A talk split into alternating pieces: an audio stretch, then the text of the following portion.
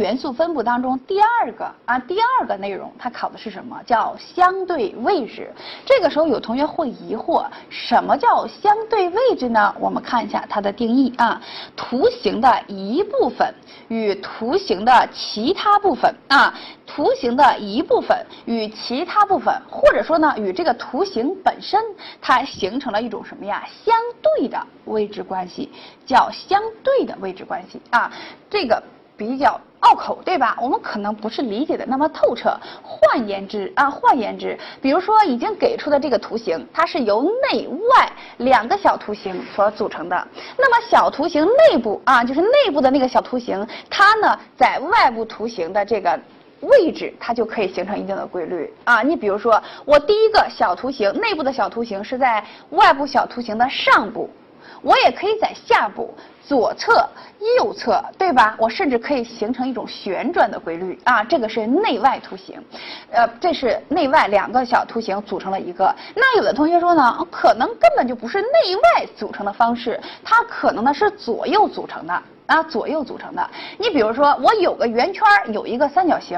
我这个圆圈呢，有的是在三角形的左边，有的圆圈呢是在三角形的右边。那么这个呢，就叫做相对位置啊，相对位置，它可以在内部呈现一种规律，也可以在外部从上下左右形成一定的规律啊。这个是比较简单的，只要大家能够观察到这个规律，做起题来是非常快的啊，做起题来是非常快的。好，那么知道了是。什么叫相对位置？之后呢，我们来看一道例题啊。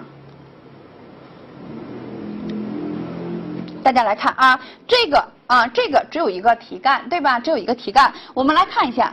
这四个小图形，它们有没有什么特点？你看，第一个外部是三角形，内部是一个小白点儿。哎，第二个内部小白点儿，第三、第四内部都有小白点儿，对吧？这就是我刚才所说的第一种形式，内外两个小图形所组成的。我们知道，它可以是在什么呀？可以是内部小图形在外部小图形的上部、下部、左侧、右侧，哎。形成一定的规律，没错吧？这里也是，它第一个小白点儿在三角形的哪里啊？上部。第二个图形小白点儿到了什么呀？右侧。第三个到了底部，第四个到了左侧。虽然外部图形形状各异，对吧？但是我们找到了规律，就是内部啊，内部这个元素它在外部图形当中的什么呀？这个位置出现了规律性的变化啊，从上往右。再再往底部，再往左侧，这是不是一个顺时针的变化？没错吧？哎，这就叫做相对位置啊。这是这道例子。好，我们接下来看一道具体的题目啊。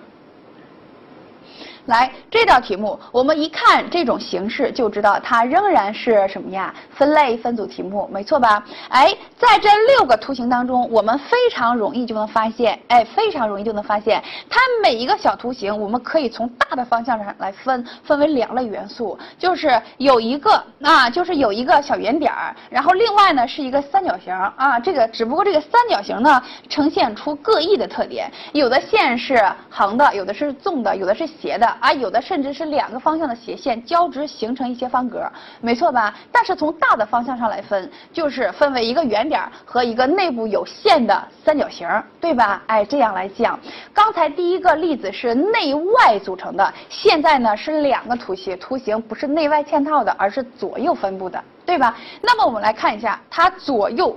分布的这个元素上有没有相对位置的规律啊？先来看第一个，第一个图形，这个白色的单独点啊，这个是单独点对吧？这个白色的点它在三角形的哪里呀？它在三角形的左侧。那么我们发现第二个这个白点在三角形的哪里？右侧。哎，我们前两个图形。就能够呈现一定的规律。那么究竟这条规律能不能帮助我们拿下这道题目呢？我们给它标示一下啊，大大家来看啊，在左侧的有第一个图形，那么还有没有其他的啊？大家接着看，还有第三个对吧？还有没有？还有第四个啊？一三四白点是在三角形的左侧，那么二五六白点是在三角形的右侧，哎，我们就可以把它区分出来，分为两组，各自形成。特特定的规律，没错吧？分类分组题。好，这道题的答案我们选择 B 选项啊，B 选项。